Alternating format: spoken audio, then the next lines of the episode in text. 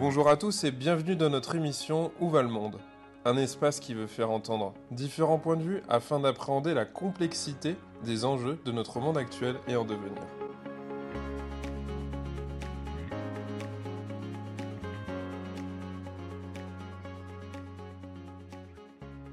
Delphine Chevalier, bonjour. Bonjour. On vous reçoit aujourd'hui pour l'émission Où va le monde? Pour commencer, je vais vous proposer de vous présenter. Mmh. Écoutez, volontiers. Donc Delphine Chevalier, euh, aujourd'hui euh, je suis euh, présidente donc, de Talia Neomédia.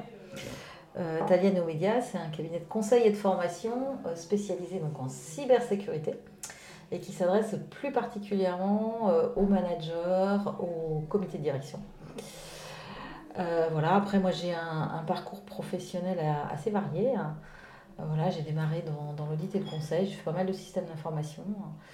Et dans mes particularités, euh, c'est qu'après, j'ai basculé dans la fonction RH. Donc, j'ai eu des fonctions de direction des ressources humaines. J'ai beaucoup travaillé à l'international. Et je suis arrivée sur les sujets de cybersécurité, puisque je travaillais dans une organisation qui a été victime d'une grave cyberattaque. Et donc, j'ai tiré un bouquin et euh, c'est comme ça donc je suis arrivée à travailler sur euh, les enjeux de cybersécurité pour les organisations. Parfait. Alors bon, donc aujourd'hui le, thème est lancé, la cybersécurité. En 2021, il y a près d'une entreprise sur deux et une collectivité sur trois qu'on déclaré être victime d'une cyberattaque. Ça se multiplie. Il y a différents objectifs. Euh, il y a des demandes de rançon, il y a un plaisir de nuire peut-être, euh, des attaques aveugles, des attaques de structures privées, des attaques de, structures publiques, les hôpitaux, euh, les conseils départementaux en ce moment, dont j'entends beaucoup parler. Donc c'est plus un fantasme de film américain finalement les cyberattaques. il y a encore quelques années, j'ai l'impression qu'on regardait ça à la télévision avec un peu d'étonnement, et puis maintenant ça commence à toucher tout le monde finalement. Deux tiers des PME auraient été victimes de cyberattaques et déposeraient le bilan dans les six mois apparemment, c'est ce que j'ai pu lire. Est-ce que vous pourriez nous dire à quoi ça ressemble une cyberattaque sur une entreprise de taille moyenne? Puisque euh, la majorité des entreprises sont petites en France ou de taille moyenne. Donc là, on est en train de s'adresser à un auditoire euh, assez large. On ne s'adresse pas aux plus grandes multinationales, mais aux entreprises lambda. Alors ça ressemble à quoi, une cyberattaque? Alors, je, vous dire à quoi ça ressemble. Alors, déjà, euh, il n'y a pas de différence entre. Euh, on va, je vais généraliser un acte de cybermalveillance sur une grande organisation ou une petite organisation. Euh, j'ai envie de dire, là, c'est un peu tout le monde, tout le monde dans le même bateau, et tout le monde a un petit peu même punition quand, quand ça vous arrive. Euh, alors bien entendu, les impacts vont être différents sur une grande ou sur une petite, mais globalement, c'est la même chose. Hein. Donc le, premier message, c'est que euh, tous dans le même bateau, petit ou grand, euh, vous avez cité pas mal d'exemples aussi, secteur public, secteur privé. Hein. pareil, c'est la même chose, enfin, c'est les mêmes types d'attaques sur voilà, qu'on soit dans le public ou qu'on soit dans le privé. Et c'est aussi la même chose, quel que soit son secteur d'activité. Hein, donc là, euh, déjà, euh, ne pas croire aussi euh, que parce qu'on est petit ou parce qu'on est dans un secteur qui est peut-être un peu moins sensible, on ne peut pas être victime de ce type d'acte de cybermalveillance. la deuxième chose, c'est alors à quoi ça ressemble? Les, attaques les plus médiatisées, j'ai envie de dire, et celles dont on entend le plus parler, sachant que je vais tout de suite le dire, il y a aussi énormément d'attaques dont on n'entend pas parler. Il n'y a pas d'obligation pour les organisations de rendre public, des choses qui sont en train de changer en la matière. Mais aujourd'hui, euh, vous n'êtes pas du tout obligé, si vous êtes victime d'un acte de cybermalveillance, euh, si vous êtes une organisation, de le rendre public. En général, ça finit par se savoir, mais euh, il y a des gens qui sont, enfin des organisations qui sont victimes d'actes de cybermalveillance, qui ne le disent pas et on n'est pas au courant.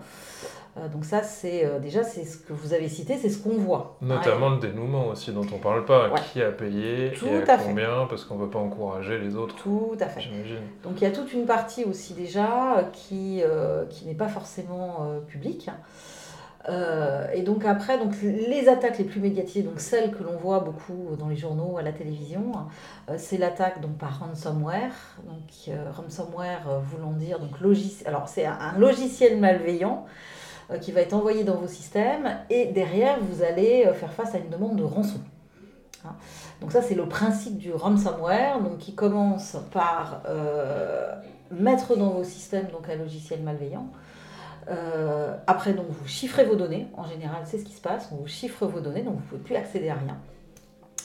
Et on vous dit que si vous payez une rançon, on vous délivrera le programme de déchiffrement qui va vous permettre de récupérer vos données.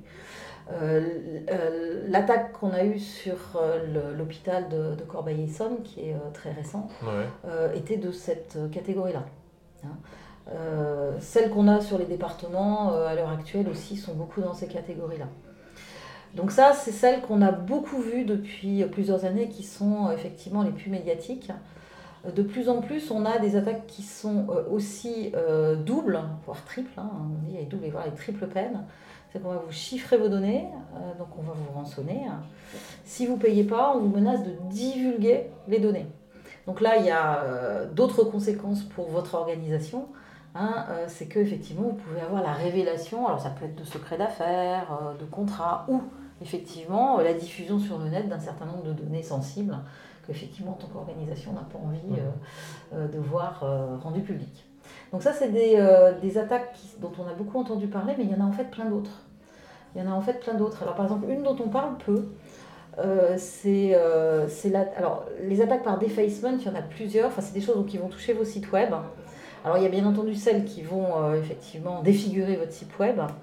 Mais celles dont on entend parler encore beaucoup moins, c'est celles où en fait vous allez avoir un faux site web qui est fait euh, qui ressemble très étrangement à celui de votre organisation, qui bien entendu n'est pas le vôtre, et, qui, et le, le, principe va consister effectivement à détourner alors votre clientèle, hein, ou les personnes donc, qui vont accéder à votre site, donc vers ce faux site, effectivement faire croire aux gens bah, qu'ils achètent votre produit. En hmm. fait, c'est bien entendu pas votre produit. Hein, et donc, euh, effectivement, euh, avoir de l'argent euh, qui est récupéré. Bien entendu, les personnes qui sont dirigées vers ces sites-là ne verront jamais la couleur du produit qu'elles ont pensé acheter. Hein. Ça, c'est des attaques assez compliquées aussi à détecter pour les organisations, parce qu'encore faut-il avoir connaissance de ce faux site voilà, qui, qui détourne en fait mmh. une partie de votre clientèle. Il y a d'autres choses aussi dont on parle. on, on, en a quand même un petit peu parlé ces derniers temps, c'est notamment l'attaque au président. Euh, où en fait euh, ce sont des appels qui sont faits euh, donc beaucoup sur les services financiers et comptables avec des choses extrêmement sophistiquées, puisque maintenant les cybercriminels enfin, utilisent toutes les techniques à leur disposition et même aussi ont une, capacité à imiter les voix des dirigeants. Hein, et vont inciter les, les, personnes, donc principalement celles qui ont le pouvoir de faire des virements bancaires et des paiements, euh, donc de faire des paiements euh, donc, euh, bah, qui sont en fait frauduleux. Hein. Voilà, donc ça c'est des appels, ça se passe beaucoup avec des choses. Il peut y avoir des confirmations par email aussi qui circulent. C'est toute la beauté de la technologie qui nous retombe dessus. Ça me fait penser au deepfake où on ne sait plus trop si c'est le président dit ce qu'il a dit ou si c'est une fausse vidéo. Tout à fait. donc il y a d'autres choses en fait, c'est le vol de données. Donc le vol de données, c'est assez insidieux parce qu'il y a évidemment le vol de données dont vous pouvez vous apercevoir, mais il y a aussi le vol de données dont vous ne vous apercevez pas forcément tout de suite. Hmm. Hein, donc là, il y a euh, notamment une organisation qu'elle s'est arrivée récemment. Et en fait, on, s'est, ça a été, euh, on en a parlé dans les médias, euh, puisqu'en fait, il y a des personnes qui ont vu brusquement des, des, prélèvements faits sur leur compte en banque euh, de petits montants, hein, mais bon, c'était 20-30 euros par-ci par-là.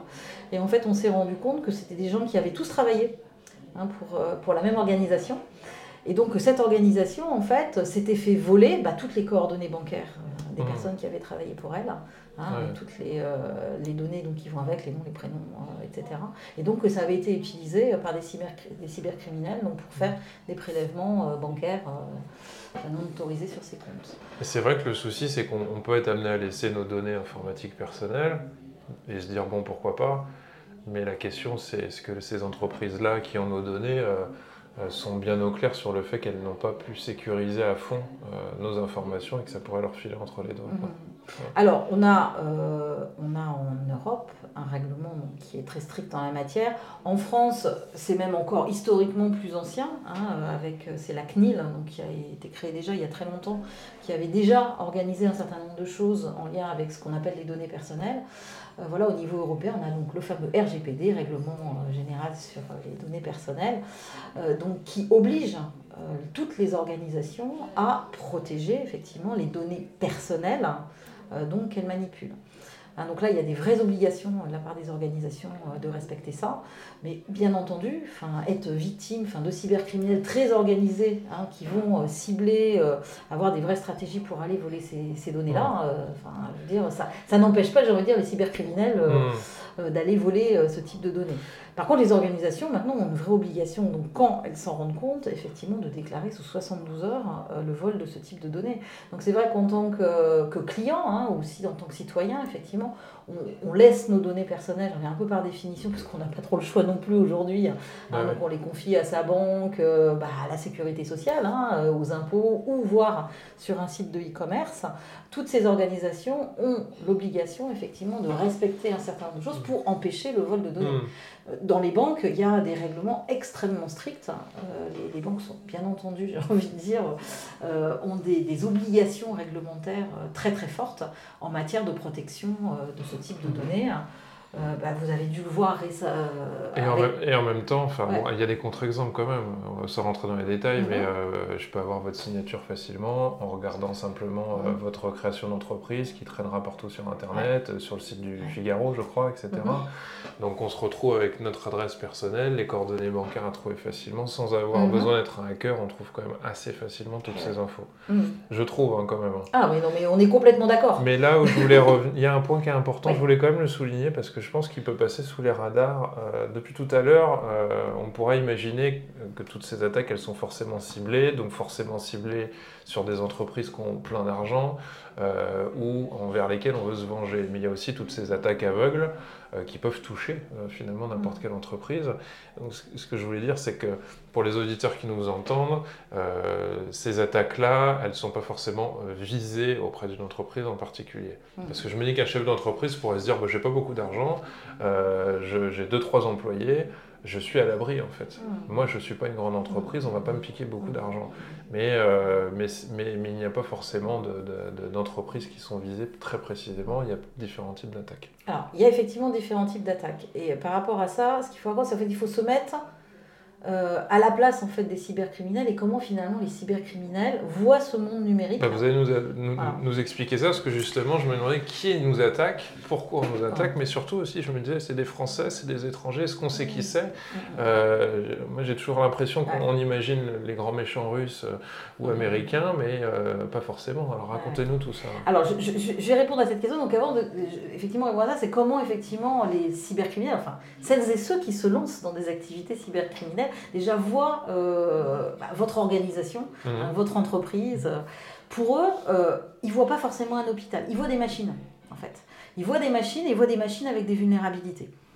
Hein. Euh, dans le cas de l'attaque sur l'hôpital de Corbeil-Essonne, mhm. sur ce à quoi j'ai pu accéder en termes de, de discussions qu'il y a eu donc, entre les personnes qui ont géré euh, la réaction à un incident et donc les échanges avec les, euh, les ou le cybercriminel qui a lancé l'attaque laissent à penser que le cybercriminel ne savait pas que c'était un hôpital. Ouais. Hein, donc il a vu une somme de données peut-être ou il, a vu, il, a vu, des machines. Il a vu une grosse. Il a vu des machines avec des vulnérabilités. il y a des trous partout, donc je peux y aller quoi. je peux y aller. Hein, donc ça déjà c'est important pour répondre à cette question effectivement. Est-ce que je suis plus ou moins visé? Enfin un cybercriminel il voit des machines. Est-ce que éthiquement parce qu'il y a aussi cette ah question, je crois, derrière. Les gens doivent se dire éthiquement, je suis clean, je vois pas pourquoi on m'attaquerait moi. Parce que je crois qu'on peut avoir une vision romancée, très cinématographique du hacker qui vient euh, euh, faire sa révolution contre une autre entreprise, mais en fait, euh, on n'est pas forcément. Ah bah non, bah d'ailleurs, on l'a vu, malheureusement, et aussi pendant la crise sanitaire, les hôpitaux enfin, ont pu être des cibles, alors, plus ou moins volontaires. Parce que je vais Avec les passes sanitaires, je crois qu'il y a eu. Voilà. Hein, donc, il y a effectivement des attaques qui vont être ciblées, hein, et là, enfin, en matière d'éthique, moi, moi, personnellement, je pars du principe qu'à partir du moment où on a basculé dans la cybercriminalité, je suis pas sûre qu'il y ait une éthique. Oui, mais en la matière, parce que donc la, finalité en fait, hein, pourquoi effectivement c'est des personnes basculent et ont ce, ce type d'activité, la, première, le premier objectif c'est la pas du gain. Hein, on va chercher à faire de l'argent. Hein. donc c'est le principe de la rançon. Voilà, on vous met un mal, on vous désorganise, on vous empêche de travailler. Voilà, on vous menace d'un certain nombre de choses. Hein. c'est un peu comme la mafia. Oui, j'allais dire, c'est comme la mafia qui fait le tour dans, la, ville et puis qui dit si tu veux travailler, il faut que tu payes. Voilà, si tu veux travailler, tu, tu payes. Donc ça, effectivement, l'objectif euh, là euh, premier que l'on voit effectivement de, en termes d'objectif euh, le plus fréquemment, j'ai répondu, c'est la du gain. après, il y a d'autres objectifs. Donc effectivement, il peut y avoir des lanceurs d'alerte. Hein, donc euh, ça, bah, y a, bah, le, plus célèbre, c'est euh, Edward Snowden. Hein. Euh, voilà, mais il y a des gens qui peuvent effectivement, voilà, on a alors les Anonymous, c'est un mouvement encore un petit peu, un petit peu différent, mais effectivement, donc là, c'est des gens qui vont s'organiser. Il y a derrière, il y a une mission, il y a la volonté de révéler un certain nombre de choses. Hein. donc là, on a effectivement une cybercriminalité qui est plus avec un objectif précis. sur certains types d'organisations, voilà, pour révéler un certain nombre de choses. Euh, l'autre type de cybercriminalité, vous en avez parlé euh, tout à l'heure, c'est vraiment la cybercriminalité, enfin je entre États. On est là dans le domaine de la cyberguerre. Hmm. Hein.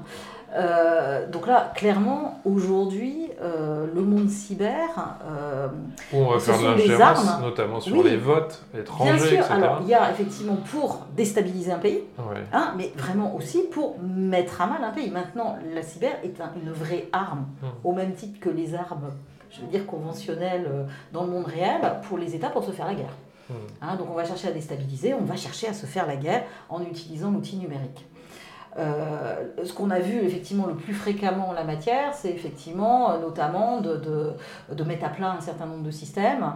Euh, c'est vrai que si, grâce, je dirais, à, des cyberattaques, ben, on peut effectivement couper l'électricité, couper l'eau, effectivement mettre à mal l'infrastructure d'un pays. Ce qui, ce qui, renvoie au film Ennemi d'État avec DiCaprio, je ne sais pas si mhm. vous l'avez vu, où, il, part au Moyen-Orient avec Russell Crowe et en fait il explique que dans ces pays-là, euh, ils auront toujours la supériorité puisqu'ils n'ont pas une hyperdépendance à, à, tout le numérique. Et que si on leur coupe le téléphone, euh, voilà, si on leur coupe l'électricité, ils ont les bougies et ils, se mhm. ils peuvent se contenter de ça. Mhm. Et que les Américains là, sont très embêtés avec leur téléphone parce que sans chargeur, il n'y a plus de batterie. Eh et c'est très juste. Et d'ailleurs, dans les organisations, moi je travaille beaucoup dans cette direction avec mes clients.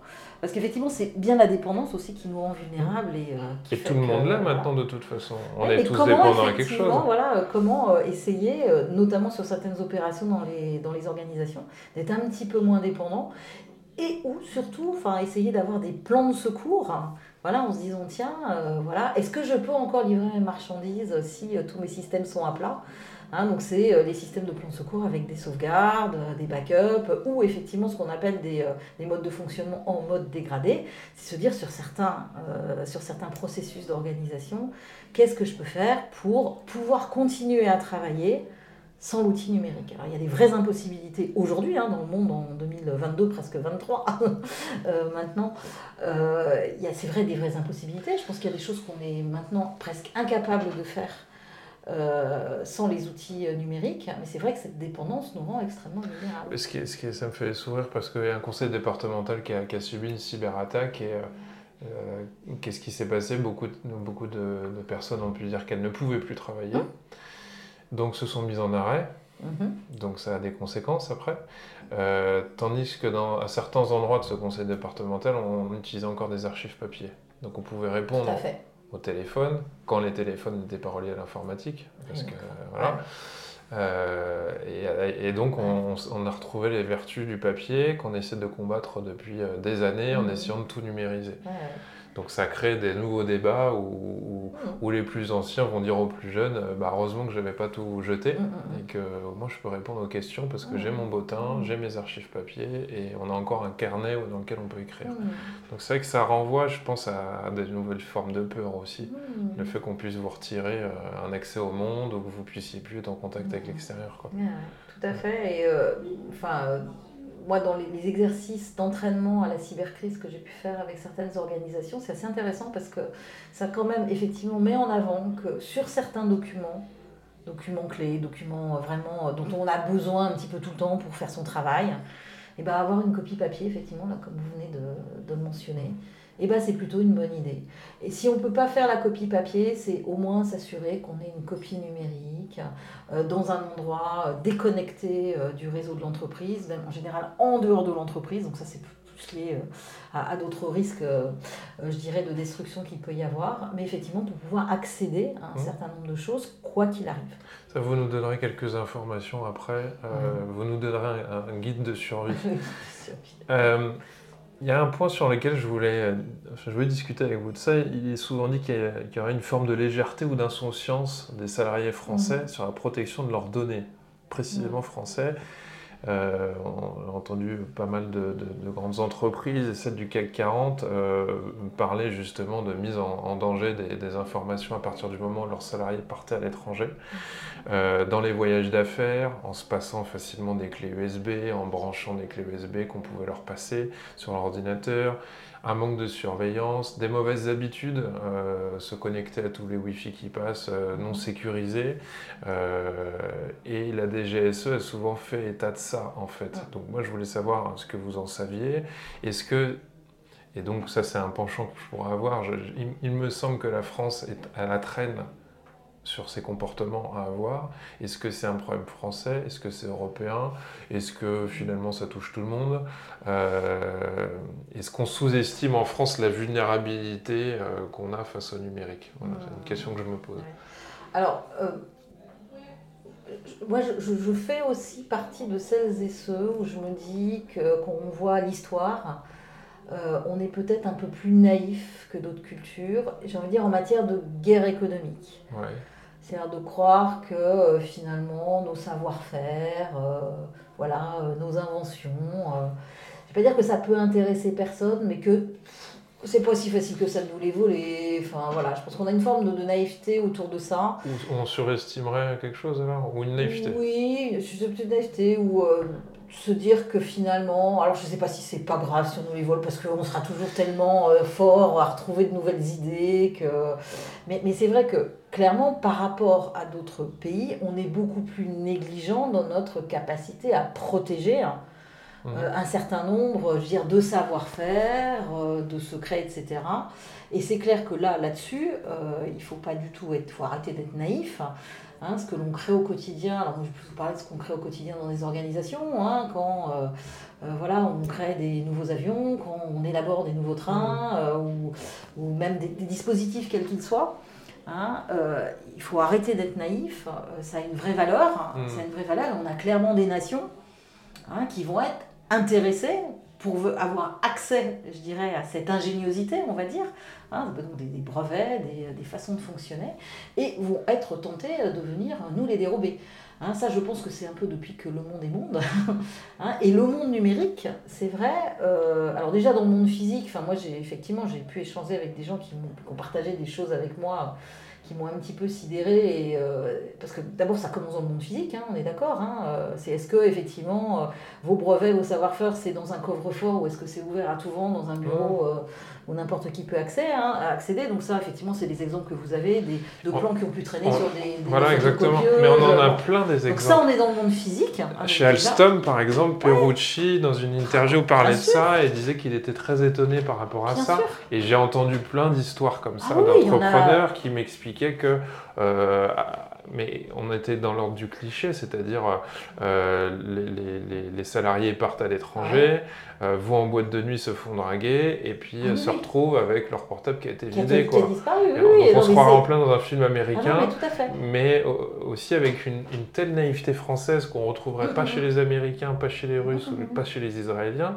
Je me suis dit, est-ce que c'est français, est-ce que c'est européen? Et, euh, les descriptions sont tellement naïves que je m'en suis dit, mais c'est pas possible pour parfois des entreprises énormes euh, d'être à ce point-là, pas en capacité de se dire, mais il ne faut pas que je branche n'importe quelle clé USB sur mon ordinateur de bureau parce que je peux tout perdre.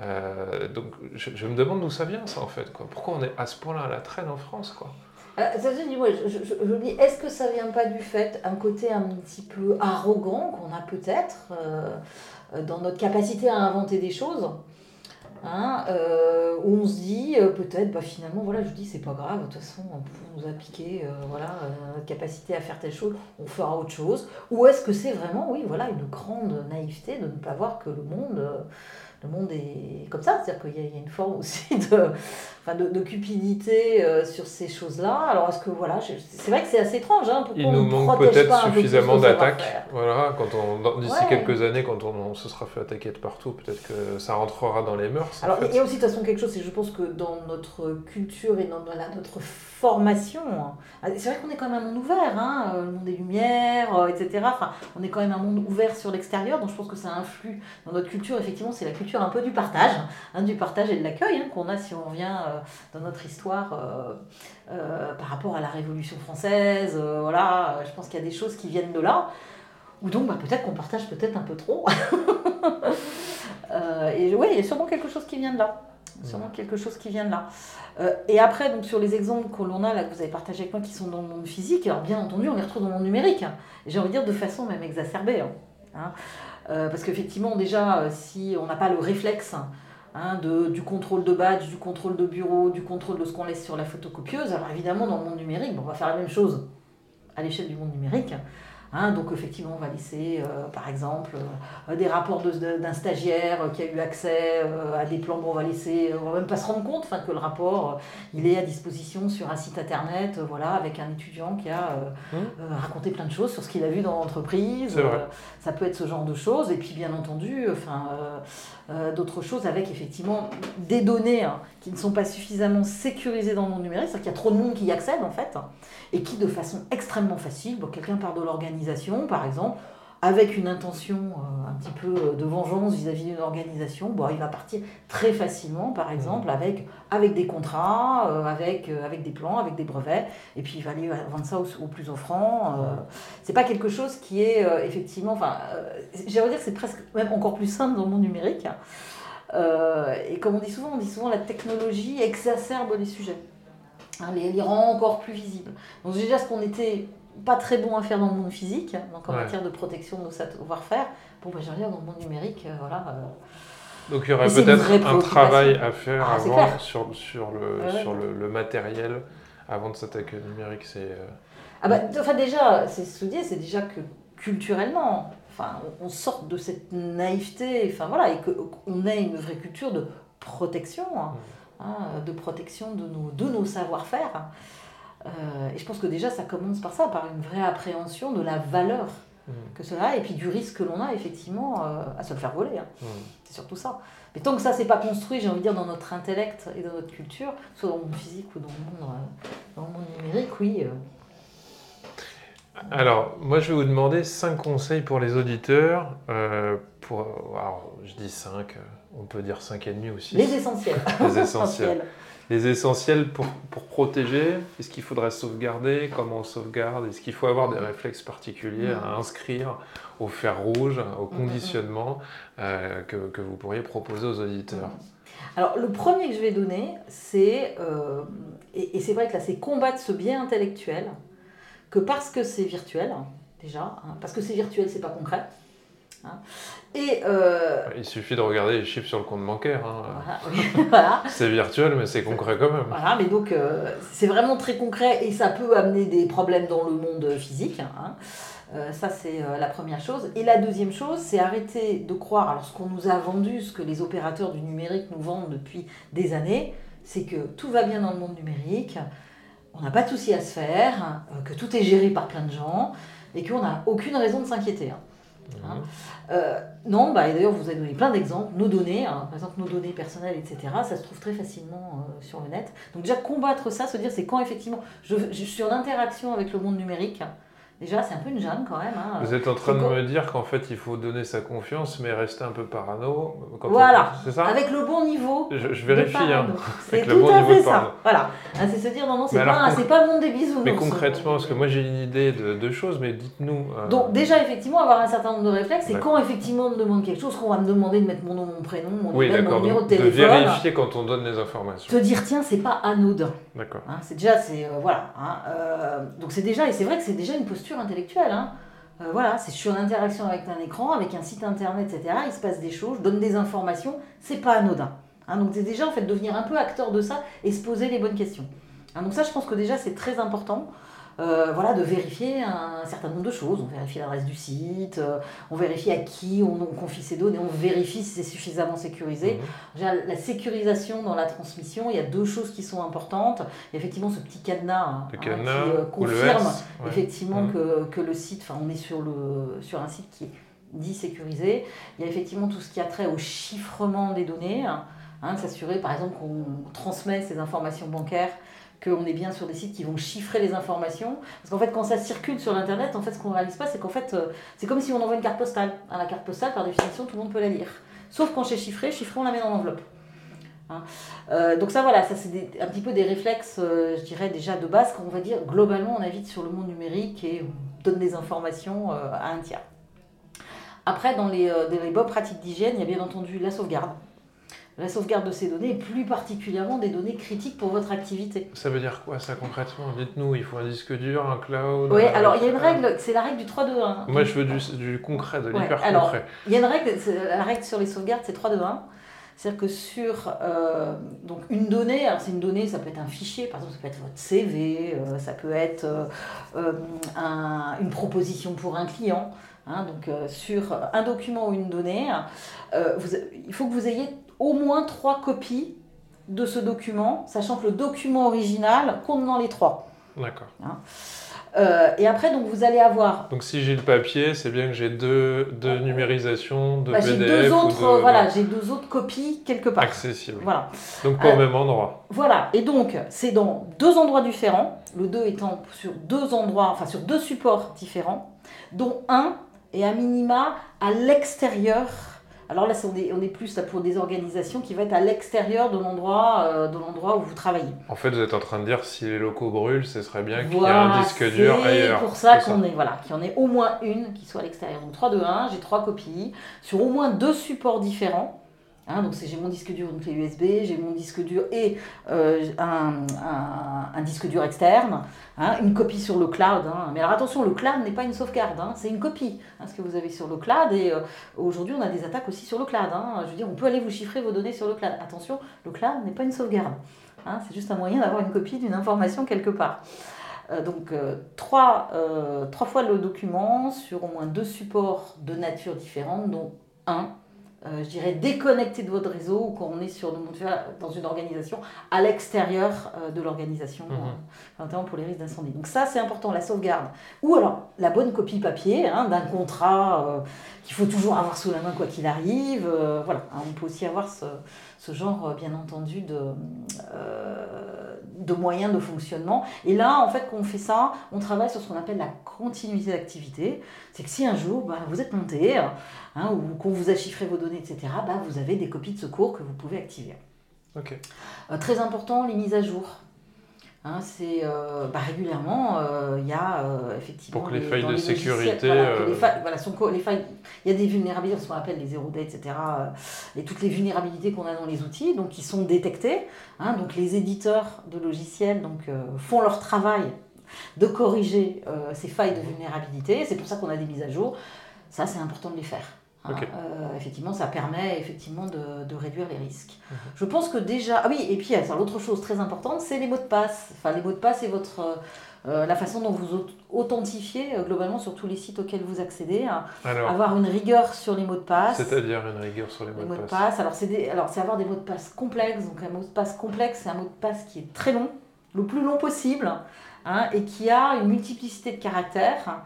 Euh, donc ça, les meilleures techniques, et, puis évidemment avoir des, mots de passe différents euh, euh, sur les différents sites, et plus particulièrement sur les sites critiques comme votre banque, pour accéder à la sécurité sociale, aux impôts, enfin tous ces... Je traduis hein, pour ceux qui l'ont pas entendu, diversité, ça veut dire pas le même mot de passe Pas le même mot de passe, et particulièrement, voilà, particulièrement sur les sites sensibles, on hmm. va dire, voilà. Euh, et pour ça, bah, euh, la meilleure des techniques, c'est les techniques. Euh, alors, c'est la technique de la phrase hein, qui est utilisée dans l'armée.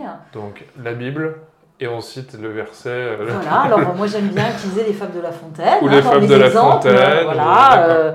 Donc, ou voilà, une histoire, une chanson. Et puis effectivement, après, vous avez votre moyen mémotechnique en disant voilà, je vais prendre la première ou la deuxième lettre. Comme, les, comme on faisait quand on apprenait les planètes du système solaire, on avait. Voilà. Vous avez un moyen mémotechnique. Et puis après, donc, vous pouvez combiner hein, avec un système de codification euh, voilà, qui vous est propre. Hein, euh. donc ça, c'est à chacun de trouver. Là, je suis pas là pour euh, vous faire l'exercice en entier. Non, non, non, mais c'est intéressant parce que effectivement, faut aller on dans est, ce on est toujours embêté avec, avec ces Parce que quand on se trouve son propre système de codage, mmh. hein, donc ça, il, vous est propre. notamment en utilisant la phrase, puis voilà, on rajoute des choses un petit peu plus compliquées, bah, il n'y a que vous qui connaissez votre système de codage. Hein. vous n'avez pas besoin de le noter, c'est vous qui l'avez inventé, enfin voilà, vous trouver quelque chose qui vous correspond. Vous n'avez pas besoin de noter, ça vous permet effectivement de faire des mots de passe complexes, d'en avoir des différents sans avoir besoin de les noter. Et, donc de décourager un petit peu, oublions pas, les cybercriminels, ils sont... alors maintenant c'est des vrais business, hein, donc ils ont aussi un retour sur investissement. Donc moins ils passent de temps euh, donc sur, euh, sur une cible, mieux ils se portent. Hein, donc il y a un rapport aussi en temps passé euh, gain hein, qu'ils calculent. Donc là, l'objectif que l'on va tous avoir, c'est de rendre la vie difficile à ces personnes-là. Mmh. Plus on, va essayer de les décourager, en fait. Hein. Donc si effectivement ils constatent que euh, s'ils sont arrivés à choper un nouveau mot de passe, mais qu'effectivement en le mettant sur plusieurs sites, ça marche pas parce que vous avez des mots de passe différents, bah, ils vont peut-être un peu laisser tomber et aller voir, euh, aller voir une autre machine euh, pour, pour mener à bien leurs actions. Voilà. Merci pour tous ces conseils. Je vais vous poser une dernière question, c'est la question rituelle de l'émission. Selon vous, Delphine Chevalier, où va le monde? Où va le monde? Alors, on, voit bien que le monde y va dans de plus en plus de numérique, hein, avec le métaverse, plein de choses, sur euh, voilà, des, euh, des avatars. Euh, moi, je reste persuadée qu'on est à un moment de, alors je vais pas dire de rupture encore, mais un moment d'évolution, on se rend compte que le monde numérique c'est très bien, et peut-être qu'en sortie aussi de crise sanitaire avec tout ce qui nous est arrivé, euh, les confinements, je pense qu'on est en train de tous se rendre compte de l'importance aussi de l'interaction dans le monde physique, euh, de l'interaction avec les autres, au-delà des écrans. Euh, donc où va le monde? Moi je pense à, quelque chose d'un peu hybride justement, avec euh, euh, peut-être une utilisation plus harmonieuse, enfin avec des interactions plus harmonieuses avec le monde numérique. On va dire, moi je crois pas au tout numérique. Je pense que l'être humain reste un être, un, animal d'émotion, un animal qui a besoin aussi d'interaction avec les autres dans le monde physique. Donc, alors je sais pas si c'est un vœu pieux, mais moi j'espère que le monde voilà va dans quelque chose qui est hybride où certes on aura du numérique, mais on aura aussi toute l'importance des interactions dans le monde physique. Delphine Chevalier, merci d'avoir répondu à nos questions. Merci Maximilien.